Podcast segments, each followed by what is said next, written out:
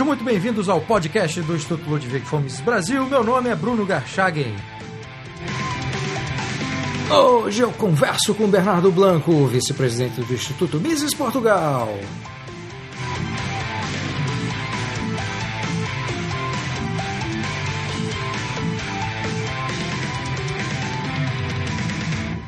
Seja muito bem-vindo, Bernardo. Obrigado pelo convite. Uh, Bernardo, você é um dos vice-presidentes do Instituto Mises Portugal, né, que já existe há alguns anos. Eu já entrevistei dois membros do, do Instituto Mises Portugal já há um bom tempo. E eu gostaria então nessa conversa atualizar os ouvintes brasileiros, os ouvintes brasileiros a respeito das atividades, de como é que está o trabalho desenvolvido pelo Instituto Mises Portugal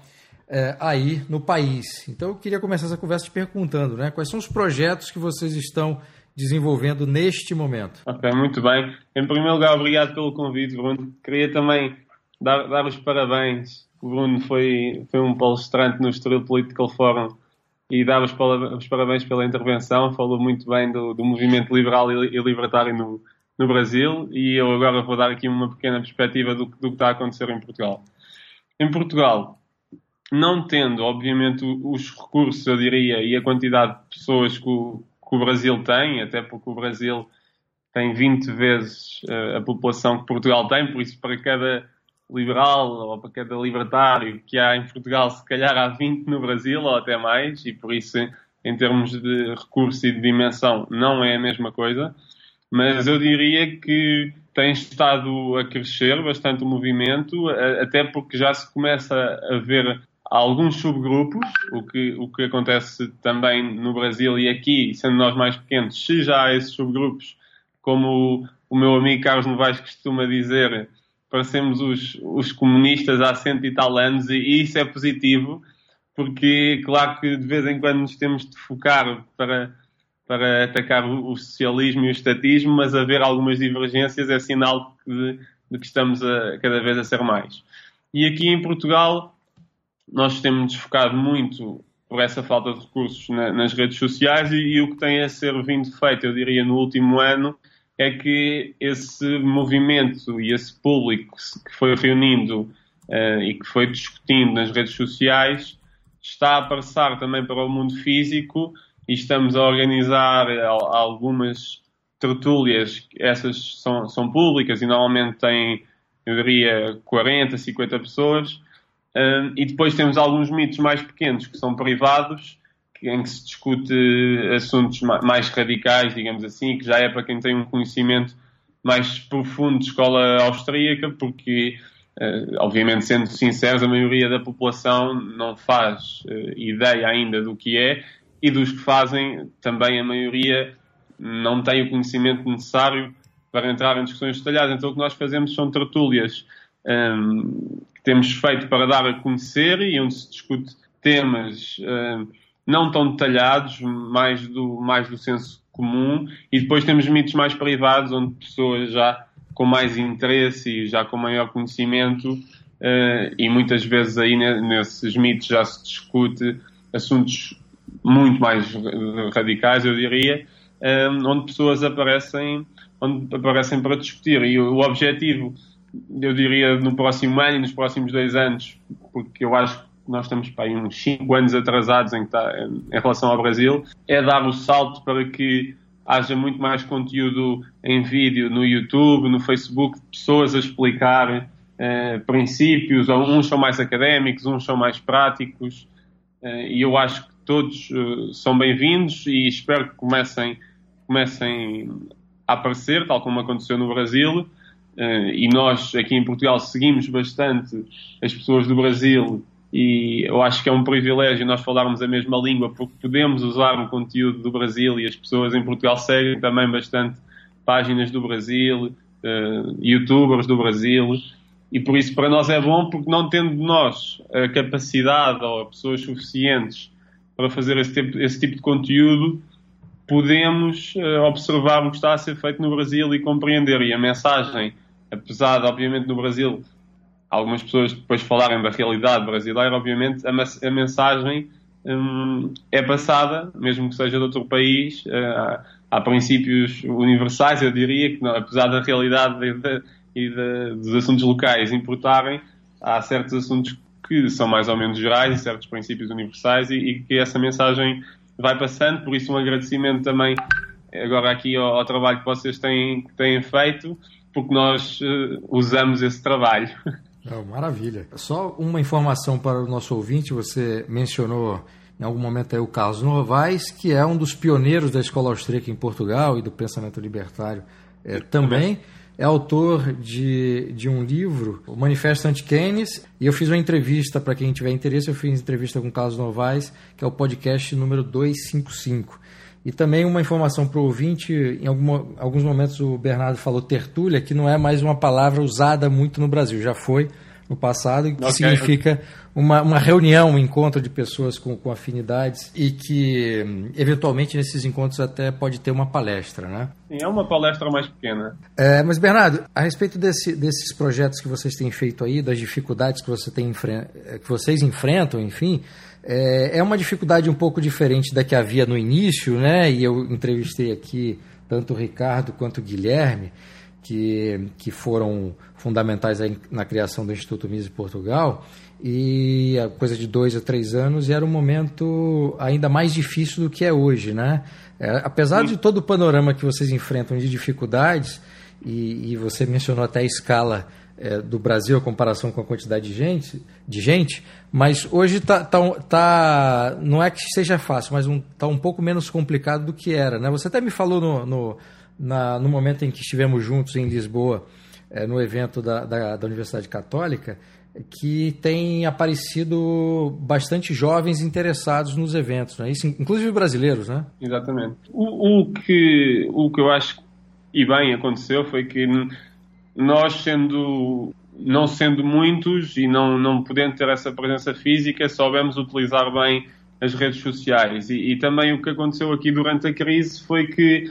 uh, houve um, um, governo, obviamente, de centro-direita, centro que de início tinha uma mensagem liberal, depois, por força da, da realidade política, teve de ter uma abordagem um bocadinho diferente, ou um bom bocado diferente, mas nesse momento houve muita gente, eu, eu penso que, estando longe do libertarianismo, começou a aceitar uma mensagem mais liberal.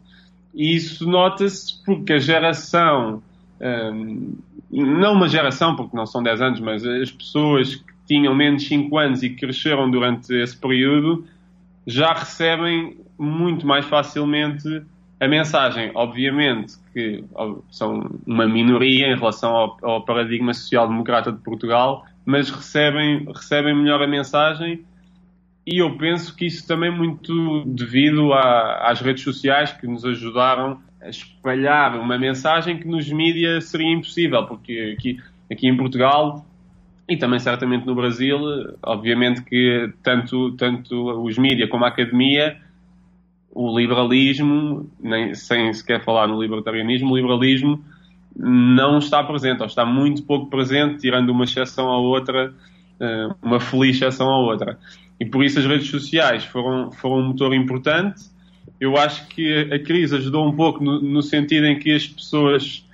tal como vocês dizem que a Dilma criou imensos liberais e libertários, aqui passou-se um bocadinho, se calhar, também a mesma coisa com, com o ex-primeiro-ministro José, José Sócrates, e por isso a realidade política ajudou um pouco a, a esta a este espalha a mensagem que já estava a acontecer nas redes sociais e que se incentivou nos últimos anos e penso ser um movimento parecido com o do Brasil, obviamente numa escala menor e com um atraso muito maior, mas também em Portugal nós normalmente as tendências chegam cá sempre alguns anos depois. Por isso, se nós daqui a, a cinco anos já estivermos onde vocês estão, estou muito, estou muito feliz. E como é que tem sido a adesão, a participação de, de, de, interessados nos eventos que vocês realizam, nas tertúlias, nas palestras menores? Como é que tem sido, tem sido isso? Tem sido interessante, um dado curioso, como, como também referiu há bocado, é a participação de pessoas do Brasil que vem muita gente, pelo, pelo menos pela é percepção que eu tenho, está muita gente a emigrar do Brasil para Portugal e, obviamente, dentro dessa gente, dessa gente que emigra, alguns uh, não são socialistas, ou são liberais, ou são libertários, E é interessante notar que nas tertúlias que nós organizamos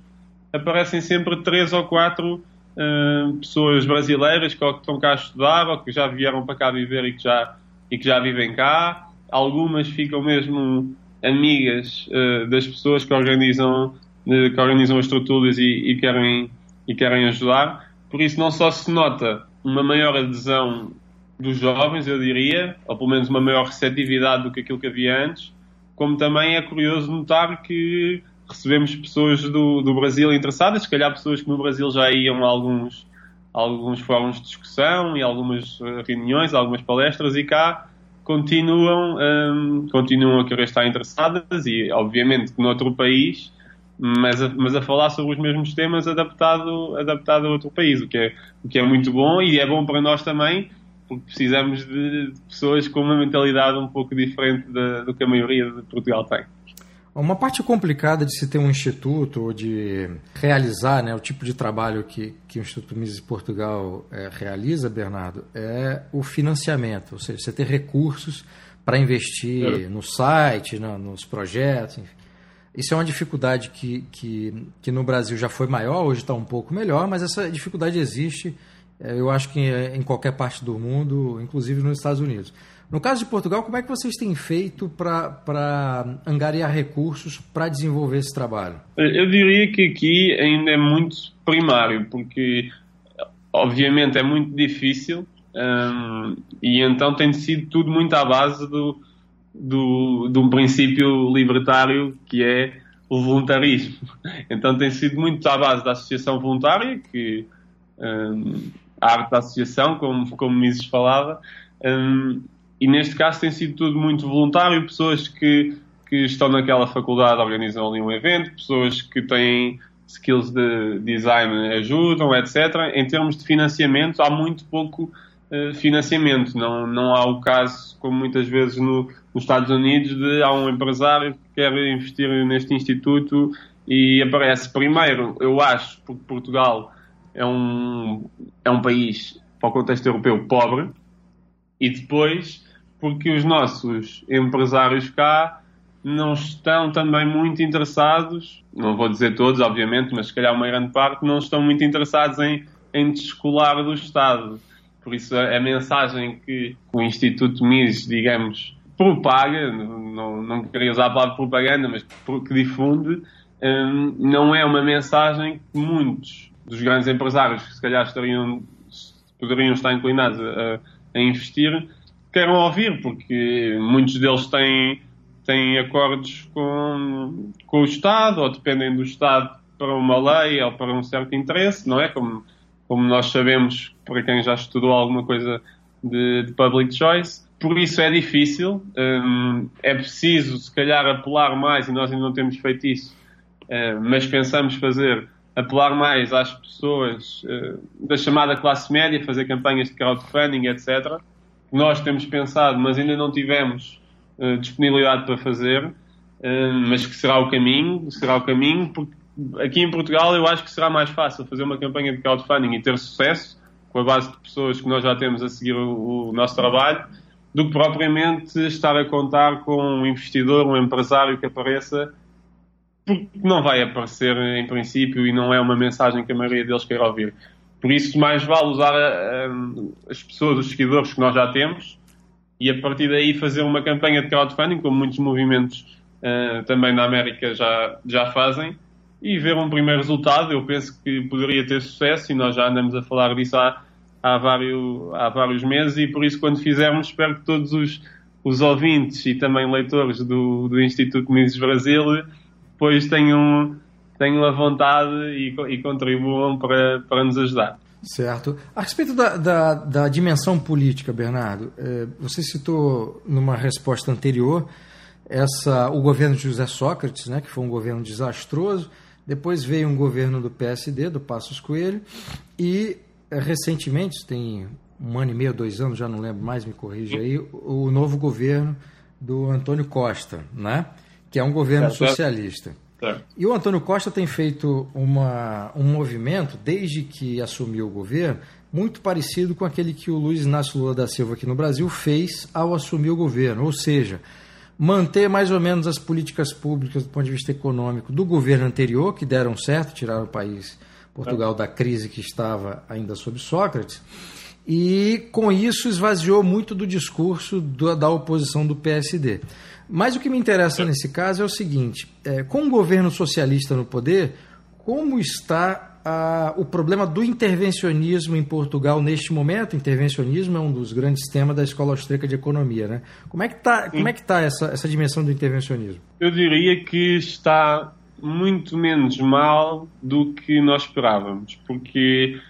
o que aconteceu foi que o governo, o governo, o Partido Socialista, não conseguiu a maioria absoluta. Aliás, foi o segundo partido, nem sequer foi o primeiro, com mais votos. Então, o que eles tiveram de fazer para conseguir uma maioria parlamentar foi associar-se ao Bloco de Esquerda e ao Partido Comunista. Estes dois partidos não fazem parte do governo, mas dão um apoio tácito e aprovam orçamentos de Estado, etc. E por isso toda a gente estava com receio, e isso viu-se viu com os investidores internacionais, do que iria acontecer a Portugal. Mas, hum, neste caso, é preciso elogiar, apesar de eu não gostar da personagem, é preciso elogiar o Primeiro-Ministro porque ele consegue utilizar os partidos de extrema-esquerda, mas sem aderir hum, à maioria ou à esmagadora maioria das políticas que eles defendem. Por isso, tem o seu apoio, mas não precisa de usar as políticas, neste caso económicas, hum, que eles defendem. E em relação à própria política do governo, o Ministro das Finanças, que é Mário Centeno, que era um independente, que poderia perfeitamente ser Ministro das Finanças um, do PSD, que é o, o partido de centro-centro-direita aqui em Portugal, tem sido, um, eu não diria uma agradável surpresa, hum, porque eu também já conhecia um pouco, mas não tem sido tão mal como se esperava, porque o que acontece é que Mário Centeno copia muitas, sobretudo a partir do segundo ano, nós já vamos em três anos de governo quase, copiou muitas das políticas do, do anterior governo. Depois do primeiro ano em que, em que uma política de consumo interno não resultou, eles mudaram ra rapidamente e passaram, uh, eu diria, para uma cópia da política que estava a ser, que estava a ser seguida, continuada pelo governo anterior. Um, continuou muitas cativações, digamos assim, que é basicamente não é cortar, mas é não libertar o dinheiro para os outros ministérios e por isso a despesa pública em porcentagem do PIB não aumenta, continua, continua estável. Uh, a carga fiscal, mais coisa, menos coisa, continua igual, por isso há uma continuação da política anterior, sem grandes diferenças, obviamente com uma ou outra, mas houve reformas laborais no governo anterior, boas reformas laborais, e este governo não decidiu alterar completamente, mexendo uma coisa ou outra, mas nada do que aquilo que se esperava de um governo apoiado pela extrema-esquerda. E então o que o governo conseguiu foi basicamente ter o apoio da maioria de esquerda, mas apelando, dando uma sensação de estabilidade e de segurança financeira, que era algo que o Partido Socialista não passava, e agora passa, muito graças a Mário Centeno, que é um, que é um ministro com mais uh, apoio em termos de, de, sondagens, passa essa segurança financeira que antes o, o Partido Socialista não tinha, porque as pessoas viam uh, o Partido Socialista, depois da bancarrota, como a desgraça financeira e eles foram muito hábeis politicamente e por isso eu diria que o nível de intervencionismo está mais ou menos estável, o que para o contexto é bom, porque nós esperaríamos uma coisa, uma coisa muito má, porque eles dependiam dos partidos de extrema-esquerda, mas eles foram muito hábeis politicamente, continuaram com os compromissos europeus que a União Europeia tem, tem algumas desvantagens, mas depois tem a vantagem do rigor orçamental, o que para um país como Portugal é muito importante, e eles seguiram esses compromissos. Por isso, eu, estando longe, obviamente, de apoiar, um, de apoiar as políticas seguidas pelo governo, tenho a dizer que foi um pouco uma sensação de alívio, se calhar para todos, apesar de, obviamente, se nós olharmos para os países europeus, para o resto, Portugal está a crescer, mas não tem nada a ver. Os outros países estão, estão a crescer eh, com taxas muito maiores, por isso o que acontece é que é um pouco a continuação da política anterior, simplesmente para não perder eleitores, dando, obviamente, alguma, algumas causas que, que foram defendidas durante a campanha, mas é basicamente uma política de permanência no poder, não, não está focada no crescimento económico, nós estamos a crescer, sobretudo devido à conjuntura internacional e, e em termos nacionais de exportação, a recuperação da economia já estava a acontecer, por isso é apesar do governo e não nunca por causa do governo, não é? Pelas políticas do governo, não é? Apesar das políticas do governo, o país está a crescer, mas estamos na, na cauda da Europa, eu diria assim, em termos de taxas de crescimento. A nível nacional é bom porque nós tivemos 10, 15 anos perdidos em termos económicos e por isso agora estamos a perder menos, eu diria assim. Bom, por outro lado, essa habilidade política do atual primeiro-ministro e a forma como ele vem conduzindo a, a agenda é, política e econômica cria um problema para Portugal, né? Porque se eles, se os socialistas permanecerem no poder, a tendência é que eles façam a mesma coisa que já fizeram em outros países, já fizeram em Portugal, né? Que é aparelhar o Estado e, e implementar um, um, um, programa de aumento gradual da intervenção, que é aquela, que é aquela, aquele tipo de, de ação mais é, danosa que é aquilo que não se vê, né, Bernardo? Você acha que tem esse risco disso acontecer? Quer dizer, o risco tem, né? Mas é, qual é a dimensão ah. desse risco, considerando aí o, o, o Partido eu, Socialista eu, e não só o acho, Costa? Acho que o risco agora está um pouco diminuído, essencialmente por, por dois fatores, como, como eu estava a dizer. Um, um é a União Europeia, Mário Centeno, que agora está, está no Eurogrupo, um, e o outro é também o eleitorado português, porque aqueles 10% que normalmente vão para o PS e de vez em quando vão para o PSD, agora são pessoas, ou uma grande parte deles são pessoas que já olham com desconfiança para quando as contas públicas hum, começam a, a descambar, diríamos assim, quando há notícias de a dívida aumentou X ou uh, a despesa aqui aumentou X, Obviamente que as caixas de comentários de redes sociais não são o indicador perfeito, mas lê-se centenas e centenas de comentários uh, a criticar. Por isso, em termos eleitorais, eu acho que também agora há um pouco essa pressão, e por isso, claro que há sempre o risco, mas eu acho que uma parte da população também obrigou politicamente o, o governo a ter mais cuidado em relação às contas, o que em termos práticos é bom, em, em, termos políticos, diremos assim, é obviamente uma hipocrisia, porque estão a fazer o, o, que estiveram uns dois ou três anos a criticar, mas em termos práticos é menos mal do que nós, do que nós estávamos à espera. Mas claro que, há, claro que há sempre esse risco, depende também agora do que acontecer nas eleições do próximo ano, porque o governo socialista, eu devido que tenha maioria absoluta, mas pode, por exemplo, conseguir formar governo com o Bloco de Esquerda e colocar o Bloco de Esquerda, que agora já, já disse que queria ser uma força do governo,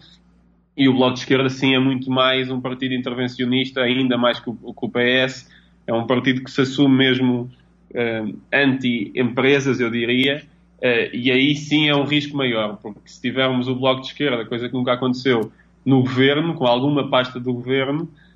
aí sim há um risco político muito maior do que, do que aquele que temos agora, porque agora o Primeiro-Ministro, apesar, uh, apesar de ser do Partido Socialista, ainda consegue uh, politicamente manejar os partidos da extrema-esquerda e aplicar uma política social-democrata, digamos assim, que é mais ou menos o que nós já estamos habituados e, e agora, tendo em conta o crescimento internacional, não não, não nos está a levar à bancarrota, que é o que nós temos estado muito habituados de 10 em 10 anos, ou de 15 em 15 anos, lá precisamos nós de intervenção externa. Mas sim, se, se os partidos de extrema-esquerda, sobretudo se o Bloco de Esquerda, for para o governo, aí sim eu diria que há um risco muito grande e, e nós, em princípio, se não forem antecipadas, teremos eleições uh, daqui a um ano e pouco, em outubro de 2019, e aí sim o risco será muito, será muito maior. Bernardo, para encerrar, esse momento político de Portugal e essa proximidade das eleições, que tipo de oportunidade esse momento político abre para o Instituto Mises Portugal conseguir passar a sua mensagem para as pessoas, enfim, para os portugueses e tentar de alguma maneira é, influenciar o clima de opinião? É assim, claro que em termos de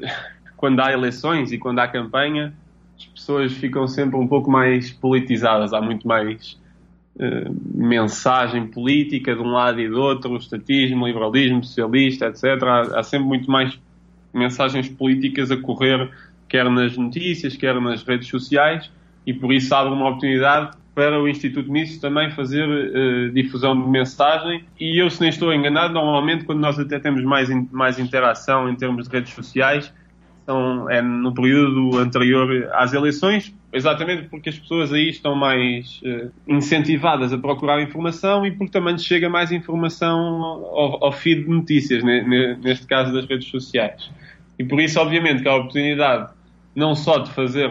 mais tertúlias, mas também de ter algumas intervenções virais, se calhar em algumas propostas que haja, porque em Portugal nós temos de aproveitar, como o Bruno estava, estava a perguntar se nós conseguiríamos ter uma oportunidade, eu acho que temos de aproveitar o momento político, porque é difícil educar as pessoas, é difícil porque perdemos tempo a educar no sentido de passar a mensagem, a mensagem liberal e da escola austríaca porque não temos tempo e recursos financeiros uh, suficientes, não temos tradição no país, uh, temos um, tivemos o Alexandre Herculano e o Fernando Pessoa, uh, se calhar dois autores, mas não são autores muito profundos sequer, não temos essa tradição, tivemos séculos de estatismo, não é? As pessoas são ensinadas que a solução vem do Estado, não é? Até as descobertas, ao contrário de outros países onde foram empresas ou, foi, ou foram empresas privadas em parceria com o Estado, até nas descobertas, isto foi uma operação estatal, eu diria, em Portugal. Por isso, as pessoas, o que aprendem em Portugal está sempre muito ligado ao Estado. Nós não temos essa tradição, por enquanto ainda não temos os recursos suficientes, por isso temos de aproveitar os momentos em que as pessoas mais falam de política ou de propostas hum, virais e de, e de comentários ou acontecimentos virais e aproveitar esses momentos, como eu acho que temos conseguido fazer um, em alguns casos, por isso é que também temos uma base de, de seguidores agora muito, muito, maior, mas obviamente que, que é difícil, mas sim, o período de eleições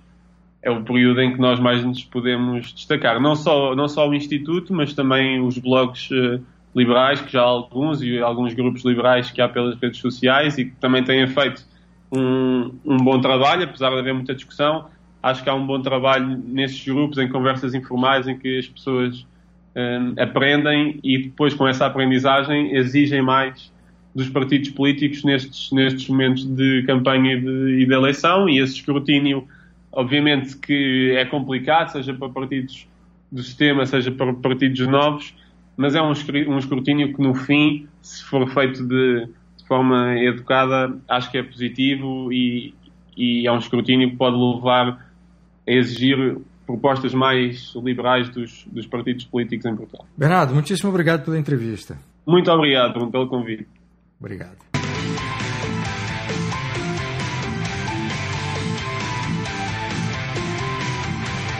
Este foi o podcast do Instituto Ludwig Gomes Brasil. Meu nome é Bruno Garchagen.